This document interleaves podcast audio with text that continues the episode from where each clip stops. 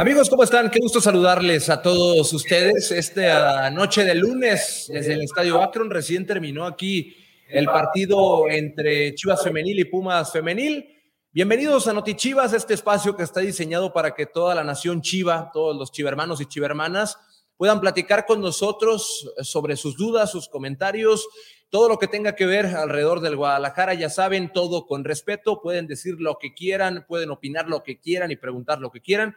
Si tenemos la respuesta, con muchísimo gusto se la daremos y si no, pues trataremos de darles un norte más o menos hacia dónde van las cosas. Mi nombre es Enrique Noriega y el día de hoy para platicar con ustedes y con toda la gente que se vaya sumando a la conversación. Recuerden que pueden participar ingresando al programa como tal con tu cámara y tu micrófono para que platiques con nosotros o bien dejando tu comentario aquí en la cajita para que vaya apareciendo en la, en la pantalla a lo largo del programa. Hoy no estoy solo, estoy con eh, Fer Quesada, mi querido Fergol, él eh, es parte del Tapatío, también eh, colabora en Chivas evidentemente, pero está muy pegado al Tapatío y aprovechando que lo tenemos al ratito, al ratito le voy a hacer algunas preguntas del Tapatío. Mi querido Fer, ¿cómo estás? Bienvenido. Enrique, ¿qué tal? Mucho gusto a todos los chivermanos que nos están tanto viendo en YouTube o escuchando en Spotify. Al rato vamos a hablar de lo que es la cantera rojiblanca, la cantera del rebaño, el tapatío. Eh, cómo se ha venido desenvolviendo, eh, cuándo son sus partidos, cuándo se da su partido de reclasificación y muchos temas que a continuación vamos a tocar. Pero bueno, Enrique, tuvimos el partido de femenil aquí en el estadio, apenas saliendo. Tenemos minutos de que acaba de pitar el árbitro y triunfo, triunfo rojiblanco. Sí, aquí nos encontramos ambos justamente en una de las oficinas del estadio porque nos tuvimos que acomodar de inmediato. Recién terminó el partido, como lo decía Fer, se llevó a cabo a las 5 de la tarde y el Guadalajara ganó dos goles por uno. Eso es lo importante, que mantiene una racha importante, se mantiene como la mejor defensa del torneo, con una diferencia de tres goles todavía con el segundo equipo que le sigue en ese renglón de las mejores defensivas. El Guadalajara en la parte alta de la tabla, peleando palmo a palmo con eh, Tigres, el, el liderato de la competencia y todavía le quedan dos partidos al torneo, así que es muy importante que el Guadalajara no baje la guardia, mi querido Fer. El día de hoy se empezó perdiendo 1 a 0, pero aún así Chivas vino de atrás remando contra corriente y alcanzó a sacar el partido de la mano de Alicia Cervantes. Cierto, Enrique, como dices, eh, Enrique, eh, el principio del partido eh, no se esperó de la mejor manera, pero se vino de atrás, se luchó, se, se dio toda la intensidad hasta los últimos minutos, empezando con la anotación de Michelle González, que ese gol que viene proveniente de un tiro libre, atentos, siempre atentas las rojiblancas para rematar dentro del área y la defensa supo capitalizar esa pelota que le pegó a la portera, tocó travesaño y adentro. Eh, minutos después llega por parte de un tiro de esquina la anotación de Alicia Cervantes, que con ese se haría el triunfo y el invicto que continúa en el estadio Akron. Sí, la verdad es que tiene un, momentazo el equipo femenil que dirige Juan Pablo Alfaro, así que esperemos que las cosas sigan así. El día de hoy el partido fue complicado al principio, le costó a Chivas asentarse en el terreno de juego, pero en el segundo tiempo con ese gol de Michelle González y la oportuna aparición de Alicia Cervantes, que tomó la puta del ataque en el complemento, pues le alcanzó para sumar los tres puntos acá en el estadio Akron. Si la producción nos eh, permite y si alguien del chat se quiere incorporar a platicar con nosotros en torno a lo que fue el partido de Chivas Femenil, con mucho gusto serán bienvenidos para que puedan sumarse. Así que en cuanto la producción me diga y si hay alguien que se atreve y que, y que quiere venir a platicar con nosotros o dejar un comentario, acá lo escuchamos con muchísimo gusto. Siempre con respeto, repetimos sobre el tema que sea. Más adelante estaremos hablando de temas del primer equipo también. Estaremos eh, platicando qué fue lo que pasó en la capital rojiblanca, qué fue lo que pasó en el partido, qué pasó antes del partido también ante Cruz Azul. Eh, se habló muchísimo del Guadalajara a lo largo del fin de semana y seguramente mucha gente de aquí también tendrá dudas al respecto de todo lo acontecido, así que trataremos de irlas aclarando uno a uno cuando se incorporen a este programa las personas que estuvieron en la Ciudad de México presenciando todo lo que sucedió en el duelo ante Cruz Azul. Pero antes, ya que hablábamos un poquito del rebaño femenil, no sé si tengamos a alguien eh, todavía. Me platican que no, que no tenemos todavía. Mejor los que no saben, tenemos un dato curioso. Cuando inició el, antes de iniciar el partido en el calentamiento, se dio el, reconocimiento a cuatro rojiblancas que, que fueron parte del selectivo sub-20 que pasaron al, al, Mundial, que fueron parte del proceso para poderse tener un, eh, la clasificación de México sub-20 para este Mundial en Costa Rica. Tanto fue de Anet Vázquez, Celeste Espino. Es, recuérdame con las otras dos, Enrique. Celeste Espino, Anet Vázquez, y Isabela Gutiérrez. Isabela Gutiérrez, sí es. Y Kimberly Guzmán. Exacto. Ahí están, ahí están las, las, las convocadas. Acuérdense que el partido contra, contra Bravos, eh, Bravas de Juárez de la semana pasada, Chivas tenía 11 bajas. O sea, Chivas empató en el estadio Akron ante Juárez sin recibir gol, mantuvo la solidez atrás, pero le costó a la hora de ir al frente 11 bajas. Y el día de hoy recuperó a gran parte de esas jugadoras. Recordemos que Caro Jaramillo no pudo estar por molestias con las que regresó de la convocatoria en selección mayor, al igual que Isabela Gutiérrez regresó tocada en, tema muscular. Nada de gravedad, se estarán reincorporando los entrenamientos en los próximos días, pero el día de hoy no pudieron estar por dichas eh, situaciones. Mi querido Fer, antes de irnos a hablar del primer equipo, que en unos momentos más estaremos tocando los temas que también eh, seguramente mucha gente de aquí está esperando escuchar, el tapatío está en el repechaje. Quiero que me cuentes qué fue lo que pasó en el tapatío después de que se conoció al rival, porque recordemos que el viernes pasado se cayó ante Rayados aquí y se conoció al rival. ¿Qué ha pasado en el grupo en estos últimos días? Cuéntanos. Eh, bueno, bien lo dices, la reclasificación es, semana de etapa final, de fase final. Es semana se van a jugar los cuatro juegos del repechaje, incluidos los del tapatío. El tapatío, para los que no sepan, va a jugar este jueves a la, en punto de las nueve de la noche contra Cimarrones en Hermosillo, en el estadio Héroe de Nacosari. Eh, instancia de partido único. No hay empate. Si llegan a igualar en resultado en los 90 minutos, se van a penales directos. El, el tapatío ya lo ha vivido. Ya ha vivido un bueno, ha disputado dos partidos de repechaje, pero uno tuvo que irse eh, a esta instancia de, los penales y desafortunadamente no tuvimos la clasificación y fue en Tampico Madero, donde se terminó perdiendo en esta eh, mediante penales. los En los 11, ahí estuvimos en el estadio Enrique, tú estuviste conmigo, no fue del todo nuestro agrado, claro, quedar eliminado, eh, vas obviamente con la ilusión de poder acceder a la liguilla y en penales te terminan por penales, sí bueno, también recordar que en ese mismo partido, en el minuto 85, eh, se falla un, penal a nuestro favor. Nos tuvimos que al, a los 11 pasos mediante esta clasificación y no se pudo acceder. Entonces, fue, fue doloroso, pero creo que siempre se tiene la revancha. Se tuvo la revancha meses después contra Tlaxcala y ahí es donde se pudo acceder por primera vez a la liguilla en esta nueva etapa del Guardianes. Y el rival de, de, ahora es, es, Cimarrones, ¿no? Cimarrones de, Sonora. Eh, sí, era curioso el tema porque al enfrentar Rayados, Tapatío dependía de sí mismo para conocer su destino. Si ganaba el partido, jugaba ante Tepa aquí en el Estadio Akron, si no me equivoco. Si empataba, jugaba contra Cimarrones, pero en el Estadio Akron. Y si perdía, jugaba contra Cimarrones, pero en, Hermosillo. Terminó perdiendo, entonces lo único que cambiaba entre el empate era quién visitaba a quién. Ya prácticamente conocía su destino en cuanto al rival, termina cayendo y Cimarrones es quien eh, se dedica al tapatío allá en territorio eh, sonorense. Mi querido Fer, ha, habido muchos cambios. Sí, sí, claro. Se tuvo que incorporar al primer equipo, ya dirigió ante Cruz Azul, hubo cambios, se, integró Quino, Joaquín Moreno como entrenador. Así es. Tilón Chávez, ¿qué ha pasado con ellos estos días? Bueno, eh, tiene poco que acaba de retomar. Es el primer entrenamiento que tiene Joaquín Moreno frente a sus pupilos, eh, que por cierto es un, ex tapatío. Curiosamente, estos dos, los que van a dirigir el tapatío en, este, en esta ocasión, son dos jugadores que tuvieron un paso por, por el tapatío tanto Joaquín Moreno como el Tilón, fueron integrantes del equipo del Tapatío a principios de los 2000, entonces saben perfectamente lo que es el Tapatío, saben perfectamente lo que se juega y saben perfectamente que la cantera rojiblanca es el futuro de, lo que es el rebaño. Así que entonces eh, saben perfectamente lo que se juega y ahora, ahora en este momento, el profe Cadena estuvo viendo el entrenamiento, estuvo presente de en ese entrenamiento junto con Ricardo Peláez y Mariano Varela. Estuvieron observando, los muchachos se encuentran motivadísimos de cara a este partido. Para muchos de ellos es su primera eliminación. Eh, como bien se dice, el tapatío es un ciclo constante de jugadores que afortunadamente los que terminan por,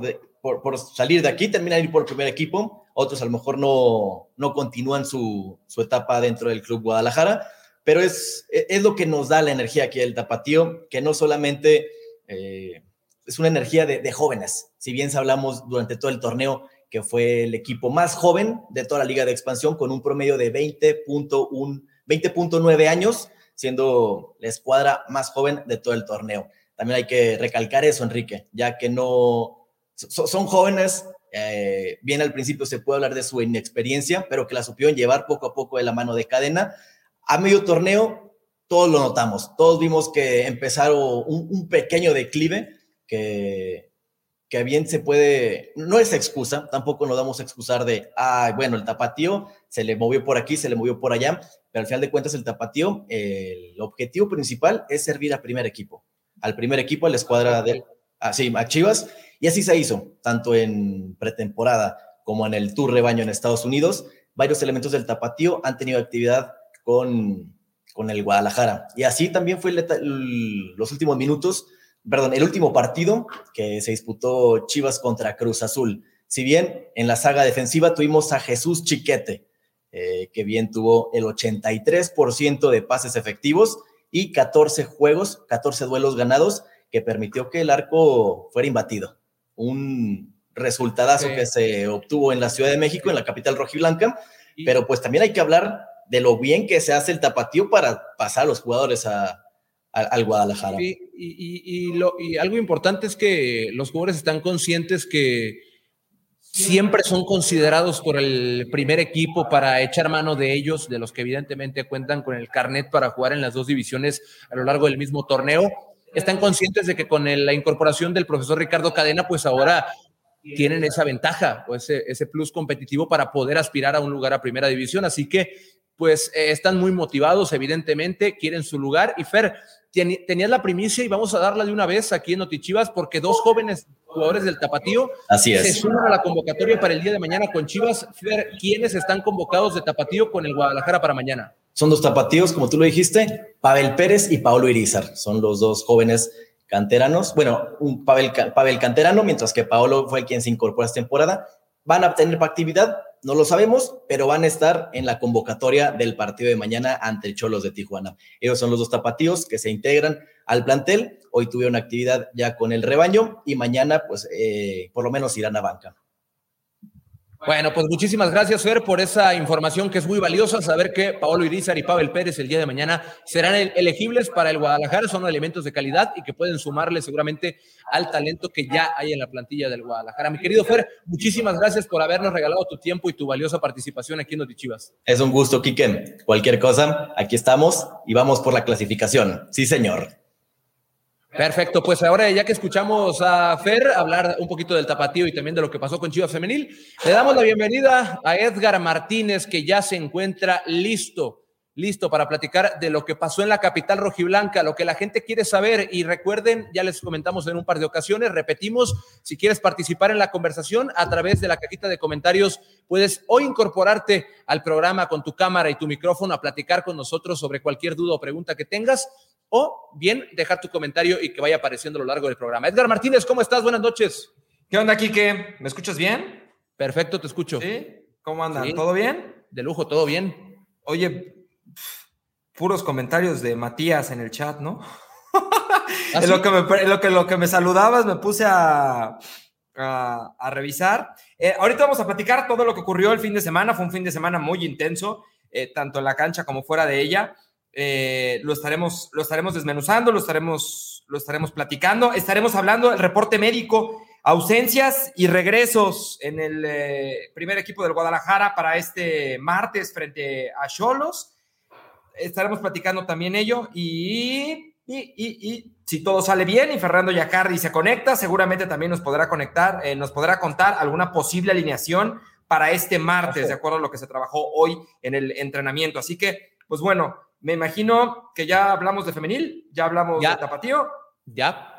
Ok, perfecto. Dimos la primicia, ¿eh? Dimos la primicia de los convocados de mañana. De los dos convocados de tapatío, ya la, ya, ya, la gente ya lo sabe. Pavel Pérez y Paul Iriza, repetimos, son elegibles. acaba, de, acaba de, salir la, la, convocatoria internamente hace 15 minutos, ¿no? Qué bueno, qué bueno que ya lo, lo comunicamos, qué bueno que ya lo informamos. Tenemos este mm, eh, aficionado que quiere participar Me dice producción, entiendo que se llama Omar Iniesta. Eh, adelante, ¿eh? Omar. ¿Qué onda, Omar? ¿Cómo estás? ¿Qué tal, Quique, Edgar, a todos los chivermanos? Buenas noches. ¿Desde dónde? ¿Desde dónde te conectas? ¿Desde dónde sigues a las chivas? Desde la capital roja y blanca. Eso. ¿Fuiste al estadio? Este, no, no tuve oportunidad de ir, estaba trabajando. Ah, buenísimo. Pero bueno, no importa, se ganó, que es lo importante. Se ganó y fue lo importante, sí. Se mantiene, se mantiene la esperanza para poder ir a Afortunadamente sí, todavía estamos vivos en el torneo y pues no, Chivas no se puede dar el lujo de desperdiciarlo, ¿no? De tirarlo a la basura. Omar, ya lo saben, este foro con libertad de expresión. Claro. ¿Cuál es tu comentario? ¿Cuál es tu pregunta? Lo que quieras, échale. Sí, bueno, pues digo, ya me tocó ser el primero a voz de todos los chivermanos tengo que hacer la pregunta obligada de, sobre el regreso de Matías, si es una posibilidad real. Y pues obviamente esa sería como que la pregunta obligada. Me gustaría que, pudiéramos este, hablar de eso. Y si todavía me queda chance, pues me gustaría preguntar otra cosa después. Sí, a ver, el tema Matías Almeida, lo hemos dicho desde el programa 1, no sé si nos ha seguido en, otros momentos en, en, Notichivas. Nosotros no somos Ricardo Peláez, no somos Amauri, somos un equipo de comunicación que cuando tenemos respuestas venimos y las traemos a ustedes. El tema de la elección de director técnico es algo que se está manejando en la cúpula.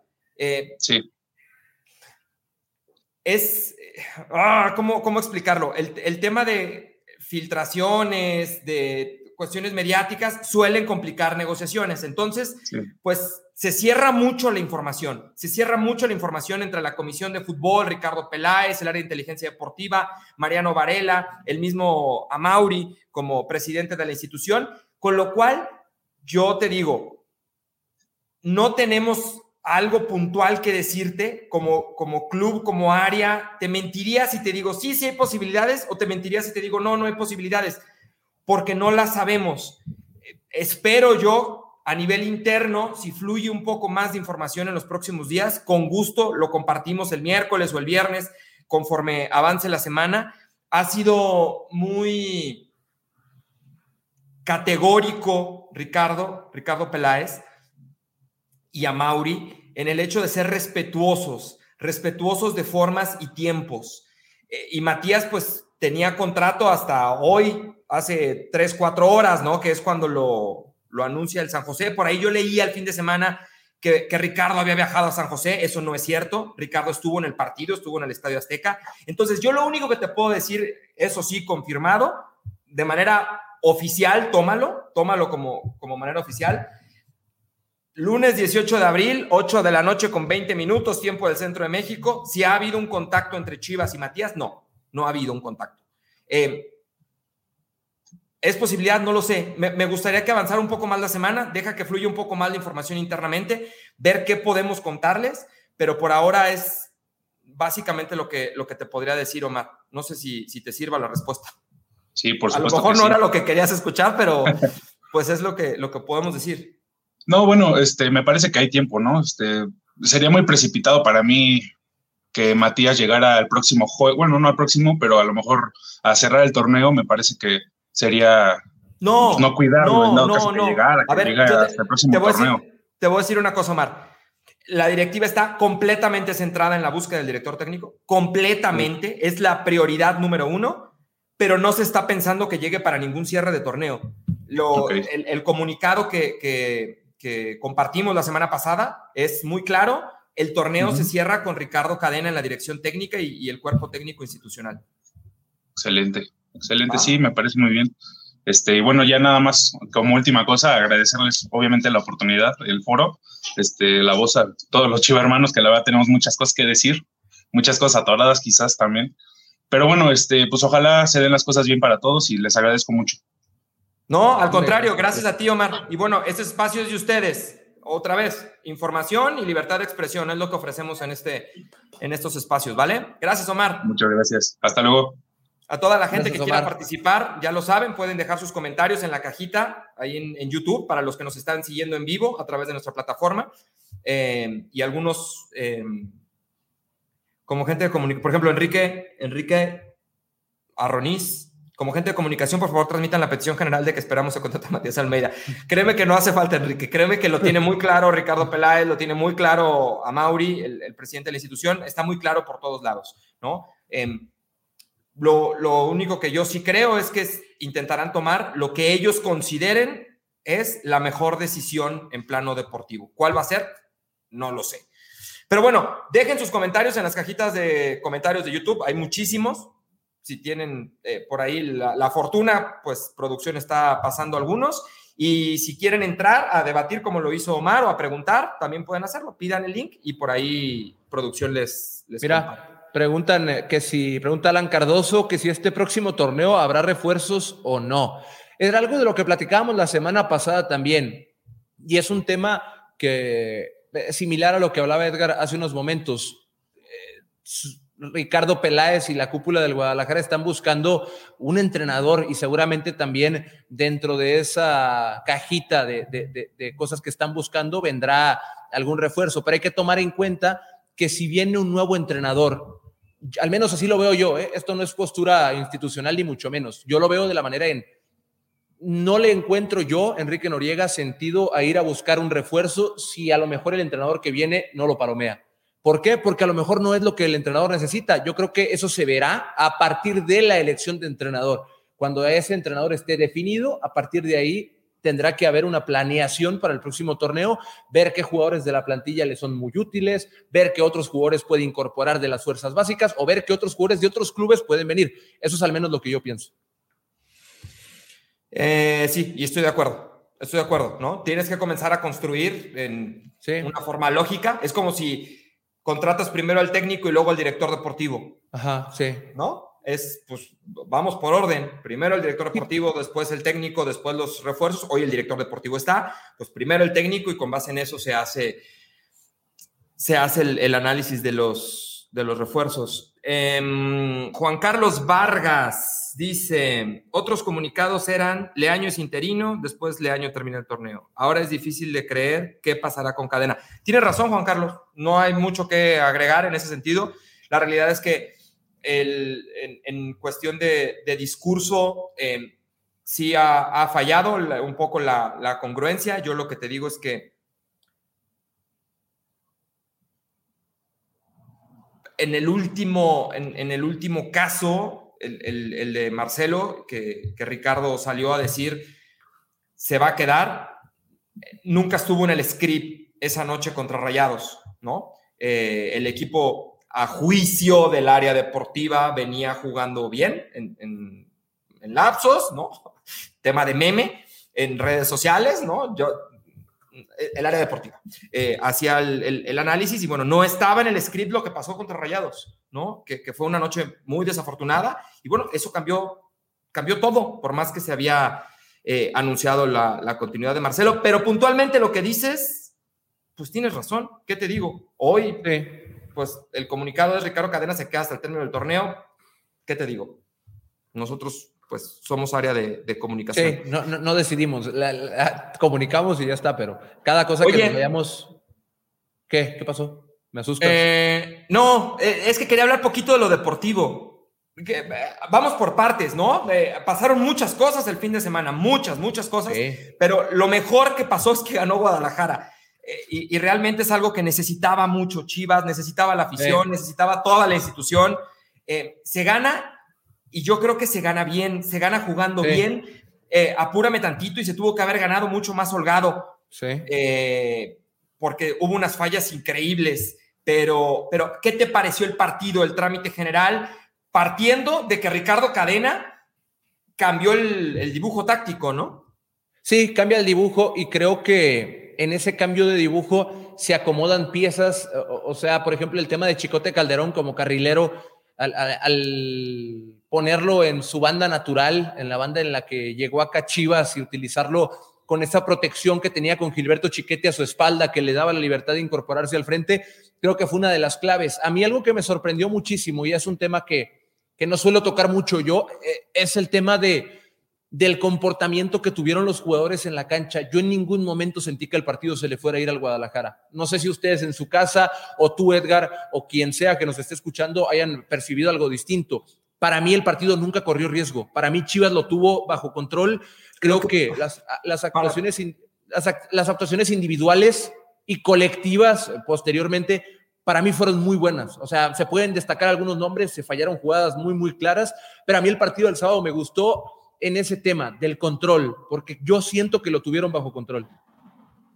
Em, yo sí, a ver, yo estaba muy nervioso, esa es la realidad. No, todos. O sea, entiendo, entiendo lo que dices de que, a ver, siendo muy objetivo, sí, el partido nunca estuvo en, riesgo, aparentemente, eh, pero, pero la realidad es que con los antecedentes inmediatos... no te puedes confiar, no te puedes confiar. Pues hasta que no pitara el árbitro, ¿no? cuando, viene, cuando viene el tiro de esquina en, en los últimos segundos del partido, dices, híjole, por favor, Mira. No más, ¿no? Yo, yo, yo creo que, o sea, Chivas tuvo tres jugadas claras que no lograron terminar en gol.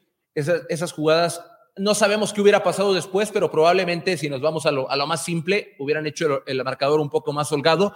A mí me gustó el, el, desempeño, fíjate, de, de, Alexis Vega antes de que fuera expulsado, que luego pierde la cabeza, se, tiene que decir, pierde la cabeza en, en, en una entrada de este Rivero, que ya tiene un antecedente con Alexis Vega, ojo, no es justificante, pero eh, Rivero fue el jugador que lesionó en el centro de alto rendimiento a Alexis Vega en el tobillo, por eso por ahí luego se da el conato de bronca, no se justifica, repito, la tarjeta roja. Me gustó Alexis Vega, eh, me gustó también el equipo en medio campo, aunque no estuvo Fernando Beltrán, que venía siendo el eje principal de ese sector de la cancha. El Piojo Alvarado a mí me encanta, su segundo tiempo me pareció fantástico, de verdad. O sea, el primer tiempo como interior no me, no me, no me encantó, pero el segundo tiempo de Roberto Alvarado es, es, es, es fantástico para mí. Leonardo Ortega dice, Cadena le dio seguridad al sector defensivo, jugó un poco más al contragolpe, me gustó igual por partes del juego de Chivas y un partidazo del Chiquete y lo de Vega muy mal, sí, lo, de Vega eh, se calentó, perdió la cabeza y está mal, eh, eh, por donde le veas, ¿no? Está mal. Sí, está mal. Después en la transmisión de televisión nos hacían recordar a todos la parte de Rivero, ¿no? Y, se justifica la parte cuando eh, Alexis se levanta furioso y le dice, es la segunda, es la segunda. Mm". Ya después se recuerdan, nos, recuerdan en la transmisión de televisión, oye, es que fue Rivero el que lo tronó en el car. Y bueno, ahí entendimos el por qué le decía la segunda, no entendimos el por qué perdió la cabeza de, esa, de esa manera Alexis, no se, ¿no? No se justifica. Y, Porque esas son las desatenciones que tienen a Chivas donde, donde está, ¿no? Esas desconcentraciones, que un día es pérdida de la marca, que otro día es regalar una roja, que otro día es regalar un gol, que otro día es regalar un... Esas desatenciones son las que, pues se llame como se llame el, entrenador, no se puede. Oye, y yo nada más te iba a decir, ibas hablando particularmente, Chelito Saldívar, tiene que comenzar a ser, no, tiene que comenzar a ser mucho más contundente, Chelo. Guadalajara lo necesita, necesita un goleador. JJ Macías no está físicamente, no va a estar mañana contra Cholos. JJ no va a estar contra Pumas el fin de semana. Eh, la esperanza es que esté contra Necaxa en Aguascalientes. Eh, Chelo Saldívar necesita aprovechar las oportunidades. No, eh, híjole, no, no, sé qué, piensas de, lo del Chelo vamos a partir de lo evidente y, se parte de que tuvo una jugada muy clara. Tuvo una jugada de cara al arco muy clara que terminó errando después de un pase fantástico de Alexis Vega, que, supera varios marcadores de Cruz Azul, lo deja de cara y luego al momento de definir con su pierna menos hábil con la derecha la manda por arriba del arco.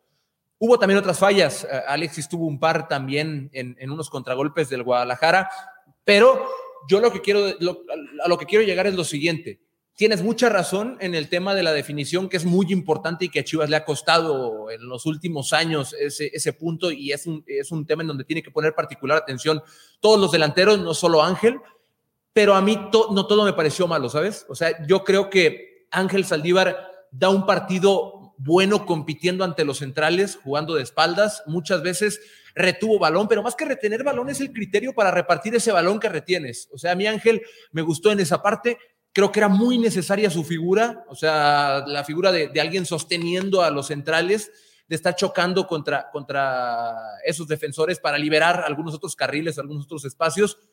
No me gustó el tema de la definición, repito, porque luego no quiero que se, que se lleve esto a que lo estoy justificando. No, no, no, no. Es una falla y se dice y ya está. Es una falla tremenda.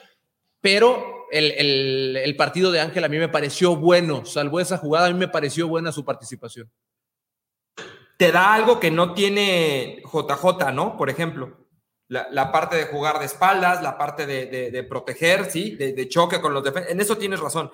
Y que con lo que propuso Cadena, que es el tema del contragolpe, parece que es ideal el fútbol del chelo, ¿no? En ese sentido. Sí, es sí, sí, como la pelota, protejo de espaldas al arco y permito que lleguen o los carrileros a velocidad, Chicote por un lado, Cisneros por el otro, o los interiores como Piojo, o Alexis Vega con potencia o sea, en esa parte sí parecería que este nuevo modelo que, propone eh, el profe Cadena está hecho para Chelo, ¿eh?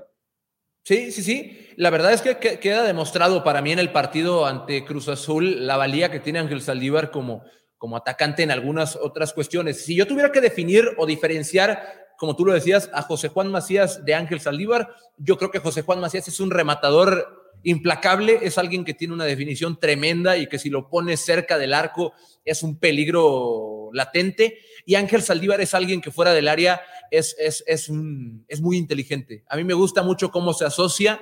Eh, es evidente también que a, a todo mundo le gusta que el centro delantero haga goles para mí, el centro delantero no siempre es el que se tiene que encargar de los goles, pero si tienes oportunidades, las tienes que capitalizar. Eso es una realidad. O sea, habrá momentos en donde el 9 tenga que hacer jugar al extremo o desocupar ese espacio para que un interior llegue. No lo sabemos. Pero si tienes oportunidades de cara al arco, las tienes que aprovechar. Eso es una realidad. Y el fin de semana, desafortunadamente, pues Ángel Saldívar dejó ir una. Yo creo que dio un buen partido, a pesar de esa jugada que, que termina dejando una manchita en su, en su partido. Ok, bueno, eh, tenemos aficionado, pero también tenemos a Fer Yacardi, ya listo también para, para, integrarse. Estuvo pendiente de la práctica de Guadalajara, que fue vespertina, eh, comenzó a las 6 de la tarde, terminó el entrenamiento, se bañaron y fueron directito al hotel de concentración. Así que Guadalajara ya debe estar, pues no sé si incluso comenzando la, la cena, Fer, ¿cómo estás? ¿Cómo están, compañeros? Sí, tal cual como lo dices, Edgar, eh, gusto saludar a todos los que están conectados.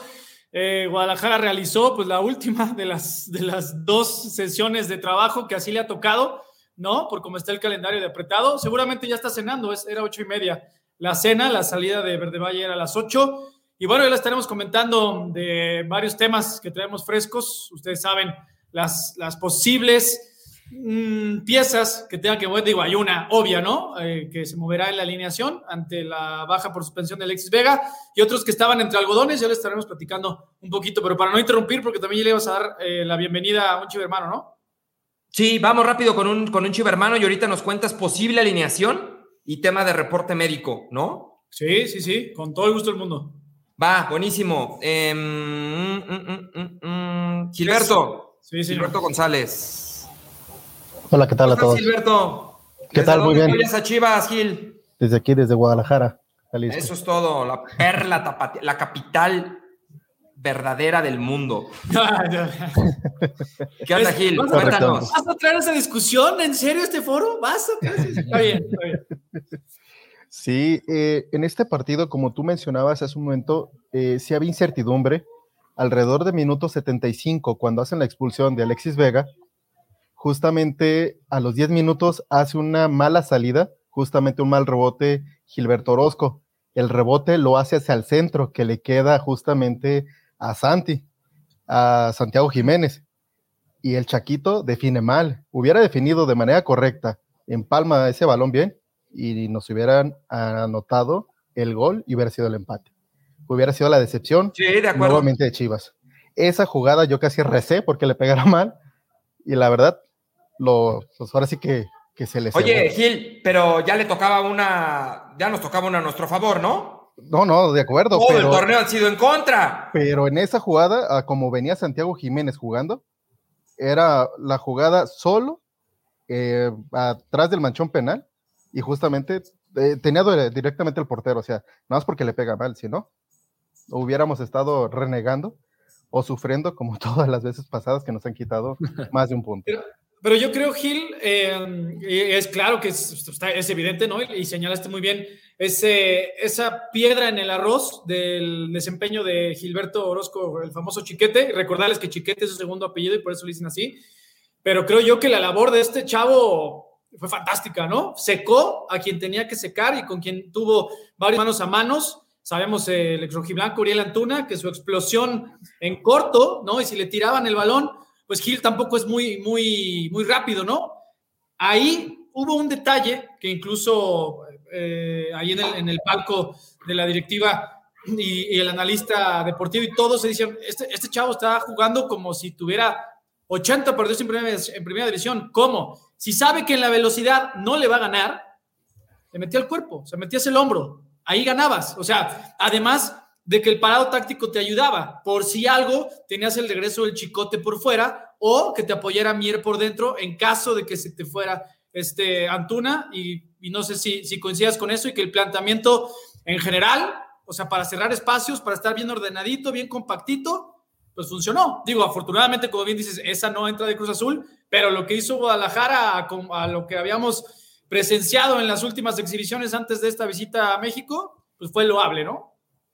No, bastante loable, porque al fin y al cabo, eh, el, cuando entró también eh, César Huerta a hacer eh, los contragolpes, entró con bastante apoyo o bastante ímpetu a hacerlo, sin entrar en faltas, porque también eso tiene el detalle, que entra muy acelerado, muy desbocado y luego, luego le hacen una falta, una amarilla, se, se, descontrola un poquito, pero la verdad vi más compacto el equipo eso es correcto, a pesar de que jugaron con 10 los últimos casi 20 minutos con los agregados.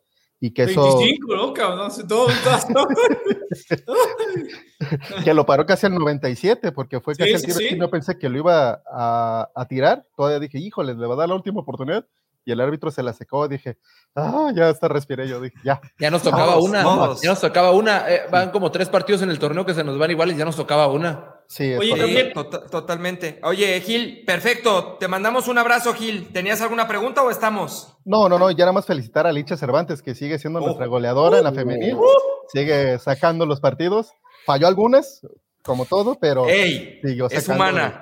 No, no, no. Es humana. Y tú bien lo dijiste, le falló en una, que fue un cabezazo, que se la movió la, la esquilín, feo, se, se la movió la, la avispa cuando la quiso cabecear, pero lo metió al fin y al cabo, lo metió sigue de goleador a la Killer. Buenísimo, Gil, gracias. Muchas gracias. Muchas gracias. Hasta luego, buenas noches. Ahí está. Eh, Chivermano, que participa dice, Richard Montes, al 95 Yacardi estaba sudando la calva. Pues sí, cabrón. no, o sea, yo coincido, mira, coincido con Quique a propósito del comentario de Richard Montes, que Guadalajara no puso en predicamentos ni por fútbol ni por actitud lo que hizo durante todo el partido. Claro que, la expulsión de, Alexis pues te, obliga a recular un poquito y, a no tener ya tanta disposición de la pelota como la había tenido, ¿no? O sea, y si bien es cierto, no fue apabullante tu dominio de la misma y sobre el rival, pues Guadalajara hizo más, ya lo decían hace rato ustedes, tuvo tres oportunidades antes del gol del Chicote Calderón y, y se, vio, se vio con actitud, también para, para destacar, a mi gusto, no sé si coinciden, chicos hermanos, y ahorita abrimos ese debate, la actitud del grupo, como decía el chino Huerta, el Charal Cisneros también de un partidazo, apretando y recuperando pelotas en todos los sectores de la cancha, o sea, todos. También leía un comentario y no me acuerdo el, nombre del chico hermano que lo puso, decía, oigan, creo que la Morsa Flores sobra. Para mí la Morsa Flores dio un partidazo, no pasó, en los mano a mano que tuvo justo en medio campo, ningún balón pasó si lo iban a, acompañarse los dos que tenían ahí de, uno de contención y uno más libre, eh, Juan Reynoso.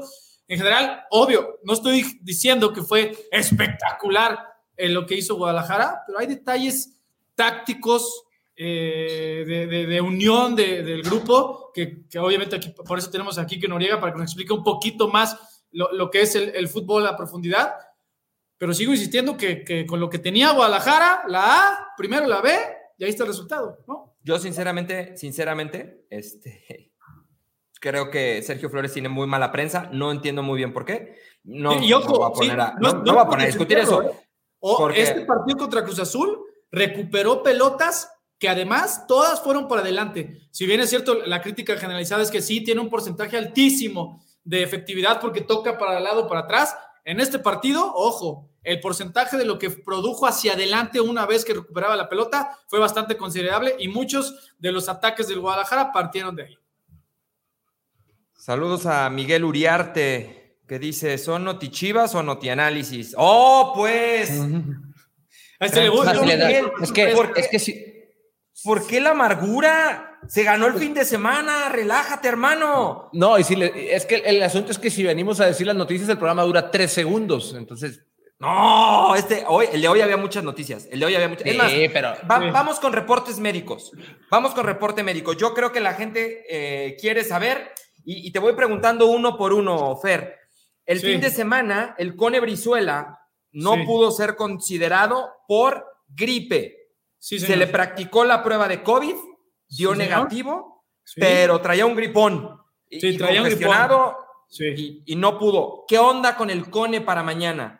Pues el Cone sigue con este cuadro gripal y, al final por eso no se determinó, sino hasta el mero día del partido que, no participara, porque tenía incluso problemas para respirar, ¿no? Entonces, por eso, por puro protocolo y para descartar cualquier cosa, por eso se, procedió con la prueba COVID, que ya como, como lo informamos en su momento, afortunadamente fue negativa. Y, hoy el Cone Brizuela, ojo, entrenó a la par de sus compañeros, pero todavía trae, trae gripa y ustedes saben lo eso es lo que disminuye un poquito en cuanto, o sea, la merma física puede estar elegible para mañana, depende cómo pase la noche Isaac Brizuela, lo que les puedo Pero decir. sí concentra. sí, sí concentra. Lo que les puedo Sí decir, uno, Cone.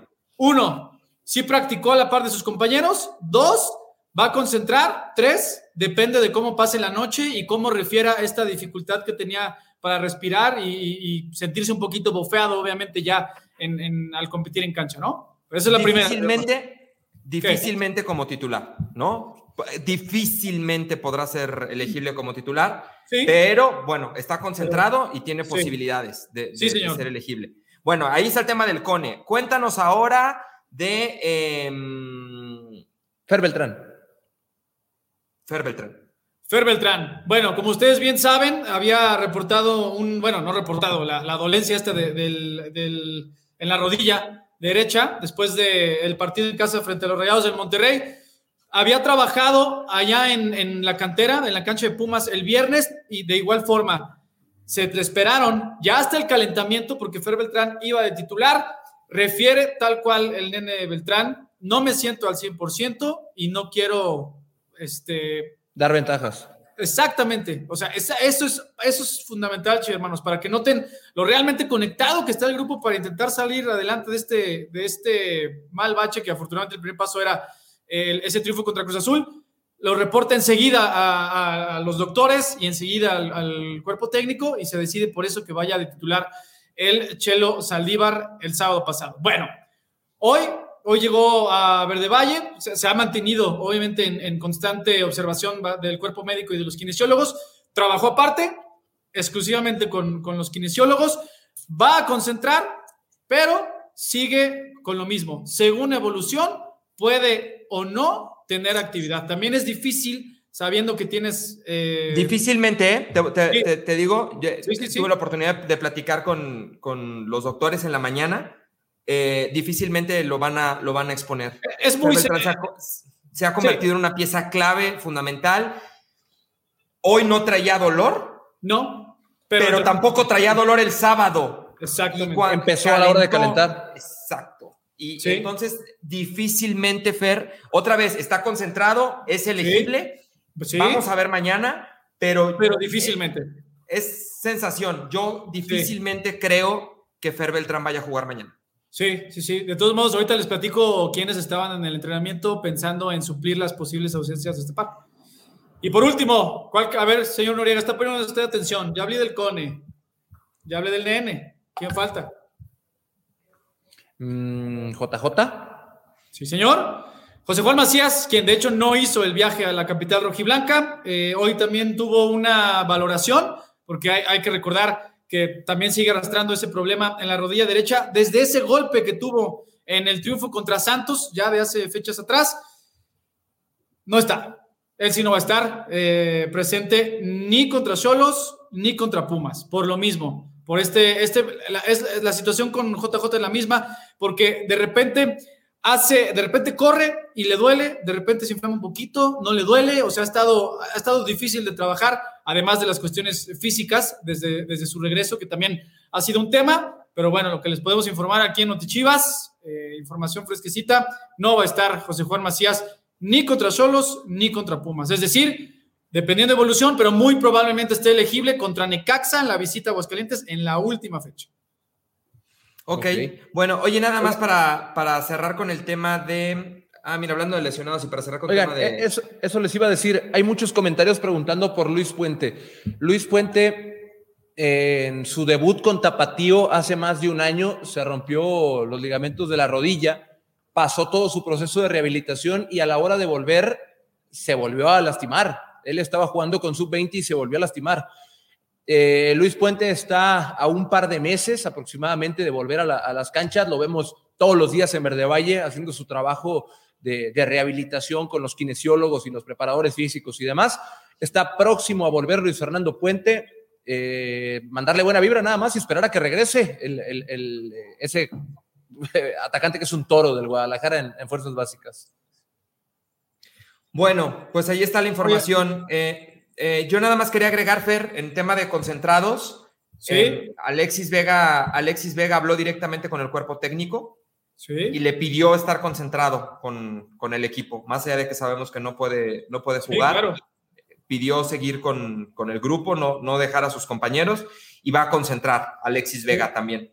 E incluso aprovecho y este programa, ¿no? Para darle foro a todas las preguntas de nuestros aficionados, de todos los chivermanos. Leonardo Ortega dice, oigan, Paolo, Irizar está lesionado, ¿por qué no lo ponen a jugar? Es buen jugador. Pues fíjate que una de las dos novedades en el entrenamiento de hoy y en la convocatoria, pensando en lo que estamos platicando, de si va a estar el Cone o no, o el Nene o no, para tener ese margen de maniobra con los convocados, Paolo Irizar, como bien lo preguntas tú, Leonardo Ortega, está en la convocatoria y lo mismo que Pavel Pérez, ambos jugadores del Tapatío. Esas son las dos novedades en la convocatoria para mañana en este partido frente a Cholos de la fecha 15, Chivermanos. Eh, muy bien. Eh, Ana Reola dice: Alexis Vega, si ya se quiere largar, que ya se largue, ya sabemos que va al Monterrey. Mm, no creo, Ana. Yo, yo creo. Yo, o, opinión muy personal, perdón, Edgar, es que si se quiere, si se quisiera largar así, de, quererse largar, no se hubiera preocupado por estar metido en el grupo aún con la tarjeta roja. Yo creo, son señales, pequeños detalles que a lo mejor no dicen mucho, pero si vamos un poco a fondo, yo lo veo metido y lo veo concentrado en, en, lo que está. Ya lo que pase después es un tema que no, que no lo sabemos nosotros, pero ahora yo lo veo metido. Ahora, el partido que se estaba tirando contra, contra Cruz Azul el sábado te habla de otra cosa, ¿no? Sí, claro. Sea, sí, sí. Más allá de que también tuvo dos fallas, hablamos de la de Saldívar, pero también Alexis tuvo un par de, de fallas importantes frente al arco en tema de, de contundencia. Bueno, eh, posible alineación. Posible alineación. Y digo posible porque ya hablamos de las dudas de Beltrán, de la duda del Cone Brizuela. Eh, ha podido trabajar muy poquito el profe Cadena, pero bueno, ¿cómo se vislumbra? ¿Qué, qué paró hoy el profe Cadena, Fer? Pues mira, obviamente esto, esto, no, es, no es ciencia exacta, ¿no? ¿Cuál es el viejo adagio del fútbol? Díganme ustedes. Equipo que gana, repite. Pues es muy probablemente que sea, claro, no puedes repetirlo al 100% por la baja obligada de Alexis Vega. Ahí es donde va a radicar lo, o sea, lo, lo que pueda observar eh, y lo que está teniendo de información también en el contacto directo con los jugadores, el profe Cadena y sus auxiliares, pues naturalmente yo, yo, creo que, y alguien preguntaba por ahí, ah, mira, aquí lo tengo, Mario Vázquez, ¿y Pérez Buquet por qué no juega? Bueno, no jugó porque, por decisión técnica, ¿no? Pérez Buquet puede ser una de las, de las opciones, ¿no? Ahí, eh, en el medio campo, que dependiendo, ¿no? Quique Noriega, o sea, hoy Hoy el entrenamiento, también pensando en dosificar físicamente al equipo, se hizo un, un, parado táctico, más que nada con las indicaciones de obviamente lo que, lo que quiere. No hubo fútbol como tal, pues precisamente porque hace dos días jugaste en la, en la capital rojiblanca, ¿no? Y juegas mañana y luego vas a jugar el, sábado frente a Pumas, pero pues la única variante que hay que esperar para, para, ver lo que va a decidir el, el, cuerpo técnico encabezado, cuerpo técnico interino encabezado por Ricardo Cadena, es quién va a estar en vez de Alexis Vega. ¿Quién? ¿Quién crees tú? Lo estoy dejando a ustedes, ¿quién creen? Es que, es que fíjate que la adaptabilidad de Angulo y de Alvarado me pueden hacer pensar que pueden, si el, si el, si el dibujo se mantiene igual 5-3-2 o al final que se fue 5-2-3, me puede hacer pensar que Alvarado o Angulo pueden compartir punta con Ángel Saldívar. No lo sé. También eh, puede haber algún ajuste en función de la baja de Alexis Vega, no lo sé. Yo creo que va por eh, puede ir por Angulo o Alvarado acompañando a Ángel Saldívar, así lo veo yo. Sí, sí, ese es como bien dices, otra de las variantes, que los que te estaban jugando atrás, o sea, en ese parado, ¿no? Que era, ¿cómo es que qué? 5, 1, 2, 2, ¿no? Sí. Cualquiera de los que estaba atrás de Vega y de Alexis, que eran Alvarado y Canelo, adelantado y pones un interior. Y ahí eh, obviamente las, posibilidades son muchas. Está Pérez Buquet, está Pavel Pérez, está, si, si acaso puede, tiene el, el, check del cuerpo médico y él refiere que sí, aunque haya jugado casi toda la temporada de lateral derecho, puedes poner también ahí al Cone Brizuela. Es decir, pues hay muchas cosas que se pueden hacer, ¿no? O sea, hay, variantes. O si no, también. Yo estoy, con, yo estoy con Richard Montes, mira. Mueves Angulo para el lugar de Vega y metes a Buquet. Ándale. Me gusta. Ah, no sé si Angulo, ¿eh? Yo al que movería es a Piojo por un tema de velocidad.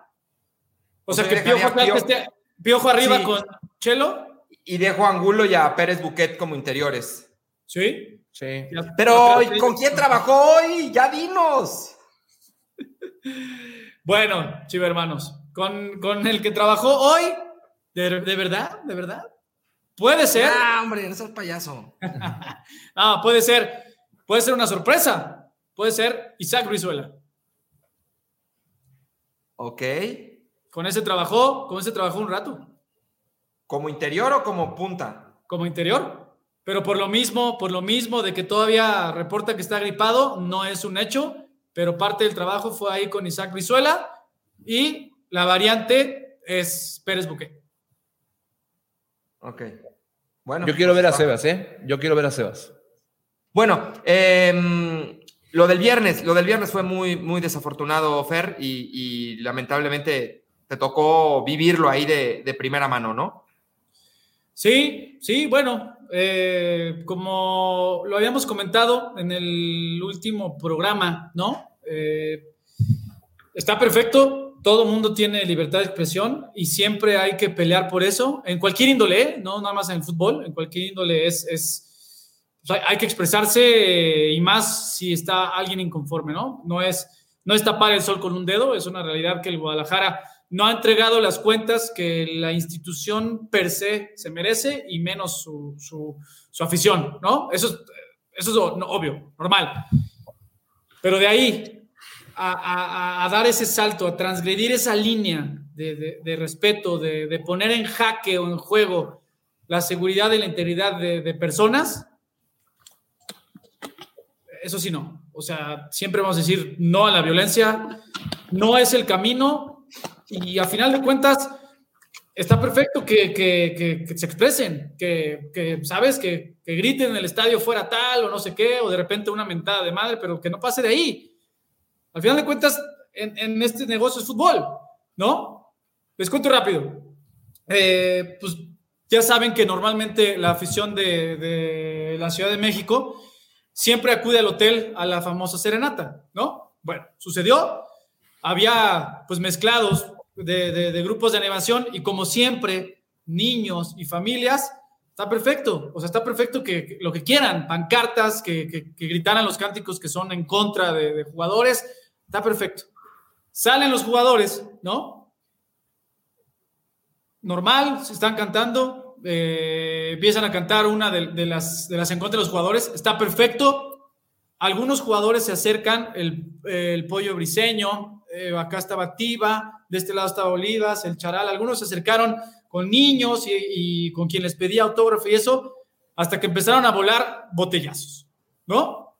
Ahí es el momento uno en el que se transgrede la seguridad de, los jugadores y de todos, pues los compañeros de seguridad del, club, pues dicen, obviamente, pues vámonos para adentro porque aquí ya se, se transgredió el, tema de, de seguridad e integridad de ustedes cuando empiezan a meterse los jugadores, claro que hay una rechifla, pues es normal, porque aparte no todo mundo pues, se dio cuenta de, los botellazos, porque son cosas muy rápidas, ¿no? Yo te puedo decir, fueron, ¿qué? Seis, siete botellazos que afortunadamente no le pegaron a nadie. Estuvieron cerca de pegarle a dos jugadores. Bueno, antes de que se metiera el pollo briseño, se saltaron un par y, ahí empezaron a alentar a los demás. Ahí se empiezan a saltar todos los demás agarran al pollo ahí a, pollo. Pues, ustedes vieron los videos, ¿no? Pidiendo calma y 10, no sé, 15 empiezan, pues, obviamente enardecidos, rompen el cristal, eh, pateándolo con trompetas para perseguir a los jugadores hasta el lobby donde está el, elevador antes de que fueran a, a, sus cuartos y pues ya después pues vieron los videos, ¿no? O sea, de que ahí se quedaron, o sea, no es de que los jugadores bajaron, o sea, los persiguieron hasta ahí, había niños y había gente que ni la debía ni la debía adentro del lobby, pues obviamente llanto, todo el mundo no sabía qué estaba pasando, muchos gritos. Bueno, el punto es, está perfecto, está perfecto que quieran eh, que se les escuche, está perfecto, ¿no? En cualquier índole. Pero ya cuando, cuando hay desmanes, cuando hay destrozos, cuando no son las formas, no. Y eso también lo digo a título personal, ¿no? O sea, no, está mal. Es fútbol. No, no, podemos ser fanáticos tanto de algo, y de algo, no estoy diciendo de fútbol. Y con esto no estoy diciendo que son buenos o malos seguidores de las Chivas, ni ese es el tema aquí. De quién es más seguidor de Chivas que otro, no, no, no, no, no, no. Que tampoco se, se tome por ahí y se desvía la conversación. Cuando hay violencia por medio, no hay argumento suficiente que alcance a justificar un enojo o una frustración. Y no porque trabaje en las Chivas, no porque le vaya a las Chivas, estoy hablando en cualquier índole, en cualquier índole, ¿no?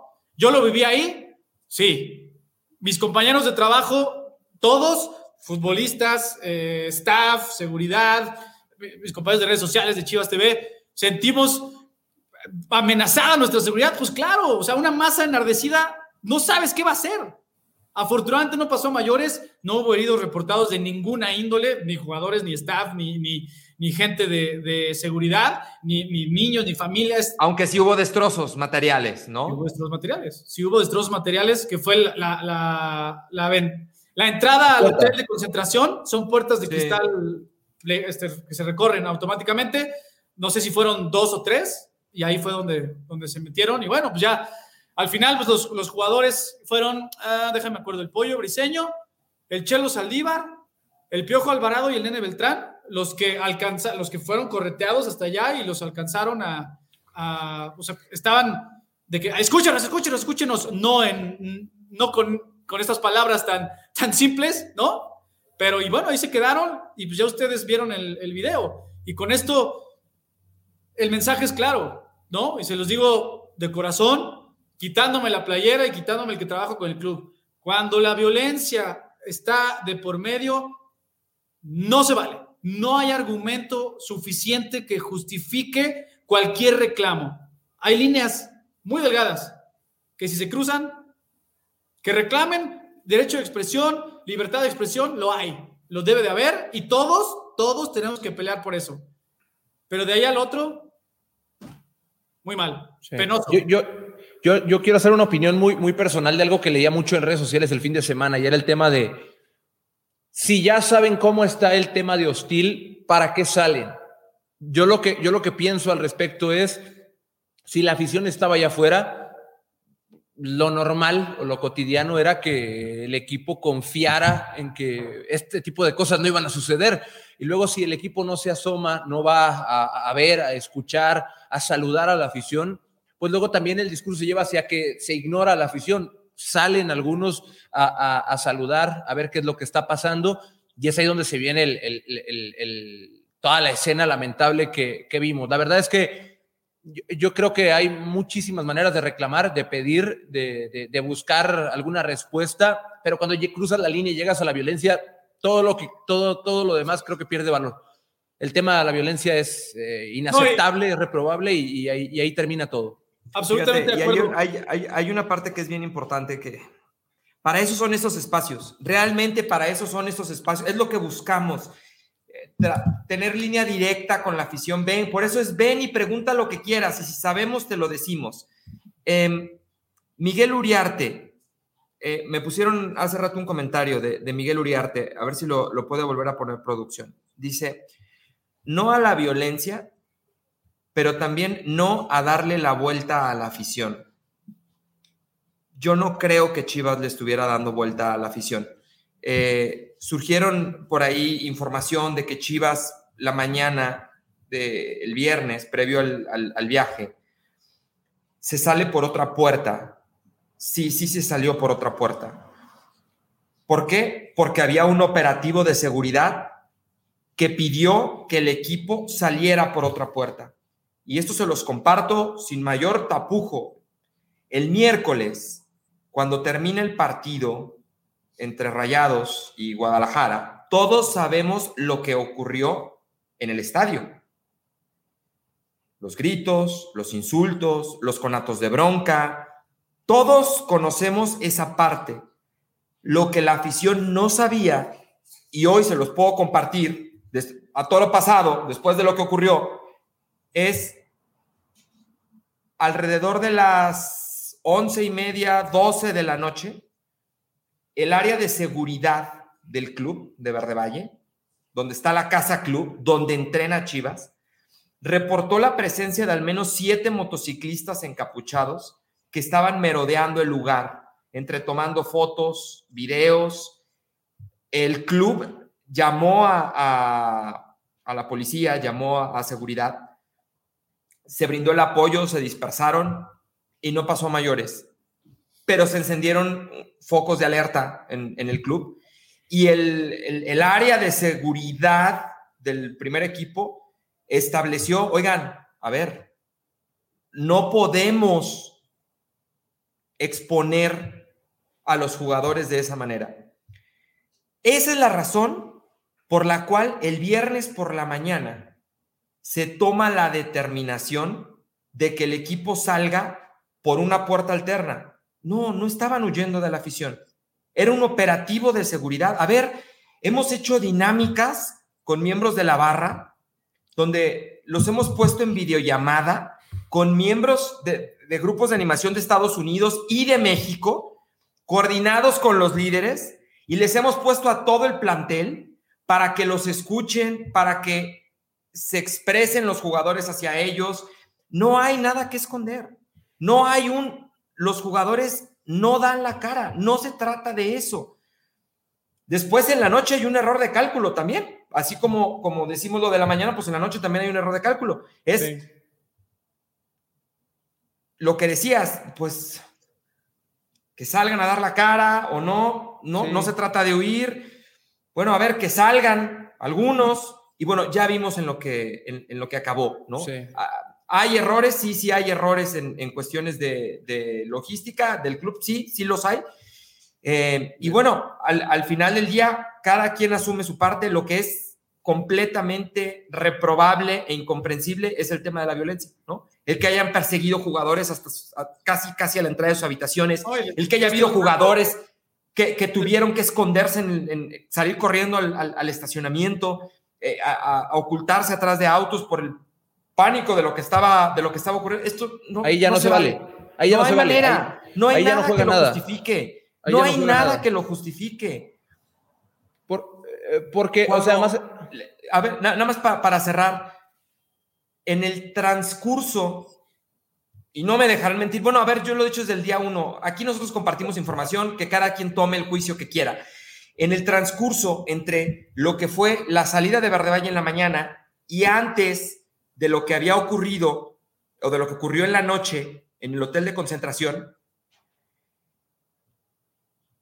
cuando comenzamos a ver la información que circulaba en algunos medios de comunicación, Chivas huye de su afición, Chivas no le da la cara comenzamos a diseñar el, sea cual sea el resultado ante Cruz Azul, vamos a hacer un entrenamiento abierto a la afición. el, domingo en Verde Valle. Aprovechemos que es domingo de vacaciones. No importa. A ver, si la, aquí nadie le está dando la vuelta a nadie. Si lo que quieren es venir a expresarse, abramos la puerta. No pasa nada. Hagámoslo bien. ¿Y qué es hacerlo bien?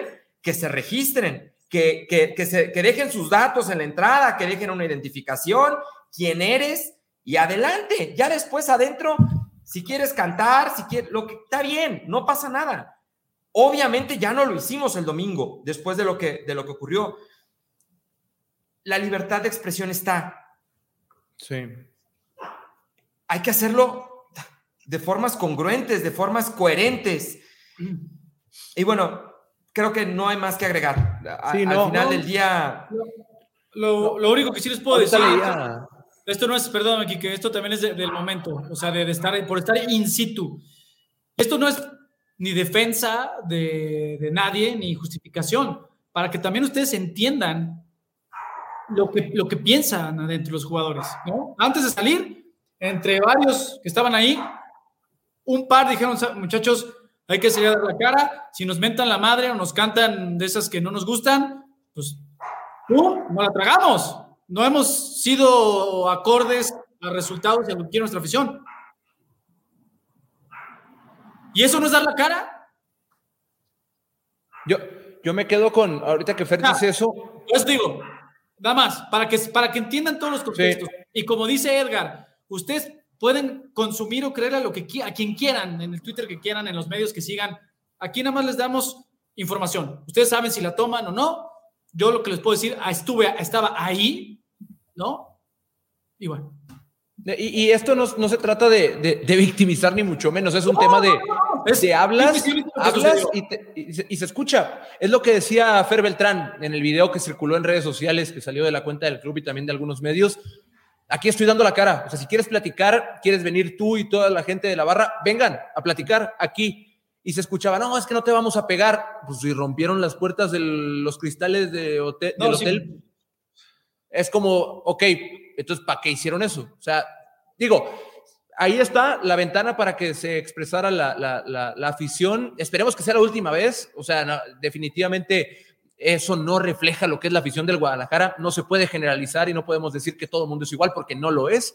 Entonces, pues que sirva de experiencia para que no vuelva a suceder ese tipo de cosas tan lamentables que pues no solo hacen pasar un mal rato a los que estuvieron ahí viviendo como Fer y los jugadores y la afición también incluso y la gente que no tenía nada que ver, sino que mancha también el nombre y la reputación de lo que es la afición del Guadalajara, que es la más grande de México y que no tiene por qué. ¿Qué? Fíjate, este tipo de cosas. ¿Y qué? Fútbol, perdemos todos.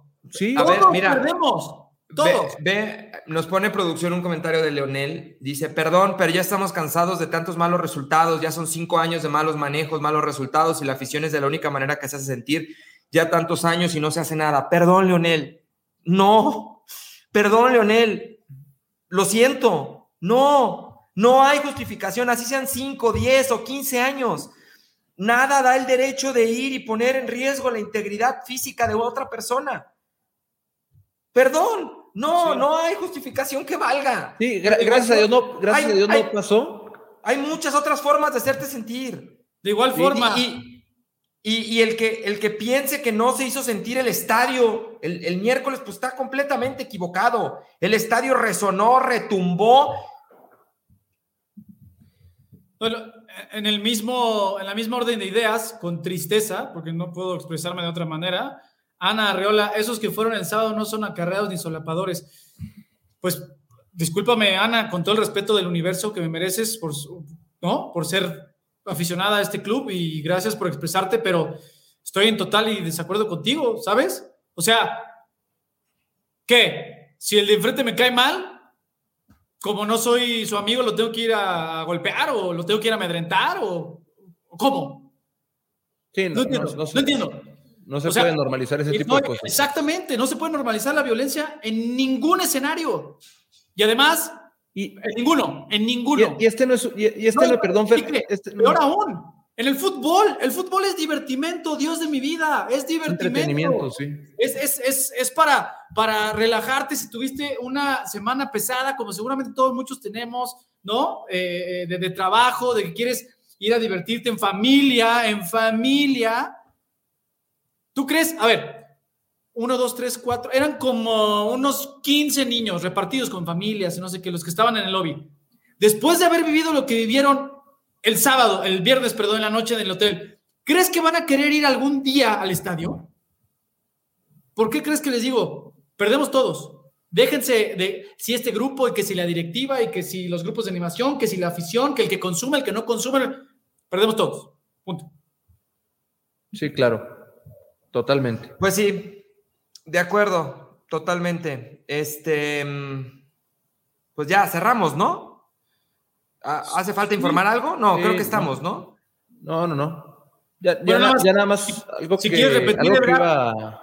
¿Qué? ¿Qué, qué, No, yo, yo algo que iba a comentar para, ¿eh? para redondear, sí, para redondear nada más. No es un tema de, de, de, de, hacer, de hacernos, como lo decía ahorita, de hacer eh, la víctima a Chivas y a los jugadores. No, no, no, no, no, no, no.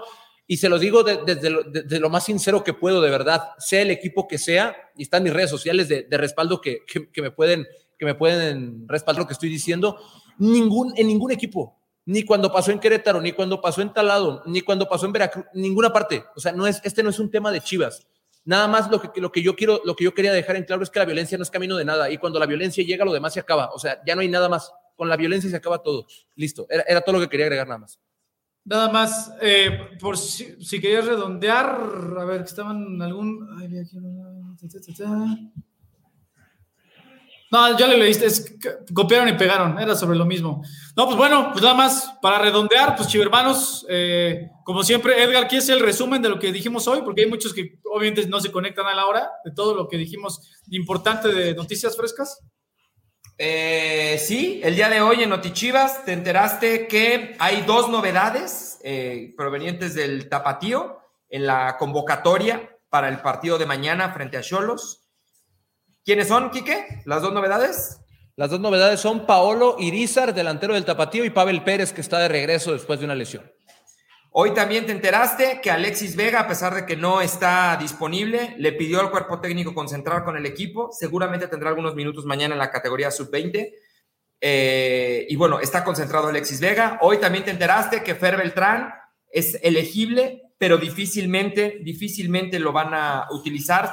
le van a dar un poco más de reposo para que termine de recuperarse y pueda estar bien el próximo sábado frente a Pumas.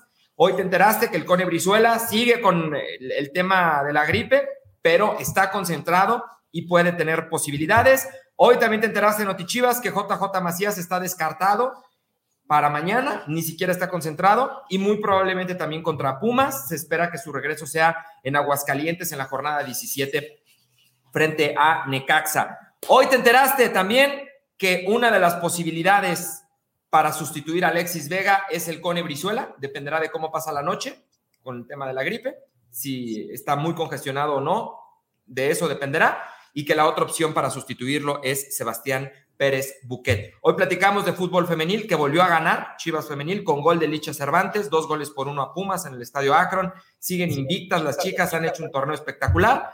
Y hoy también te enteraste, eh, lo contaron al inicio del, del programa, de esta emisión, que hoy una charla súper interesante, Ricardo Peláez, Ricardo Cadena, Mariano Varela eh, y el cuerpo técnico con los chicos del tapatío, para motivarlos, para incentivarlos y para decirles que aprovechen la oportunidad, que sigan mostrándose, porque hoy más que nunca las puertas están abiertas para poder tener posibilidades de, mostrarse en el primer equipo, aprovechando que Ricardo Cadena, su director técnico, es quien, quien se encarga hoy del primer equipo por lo que resta del torneo.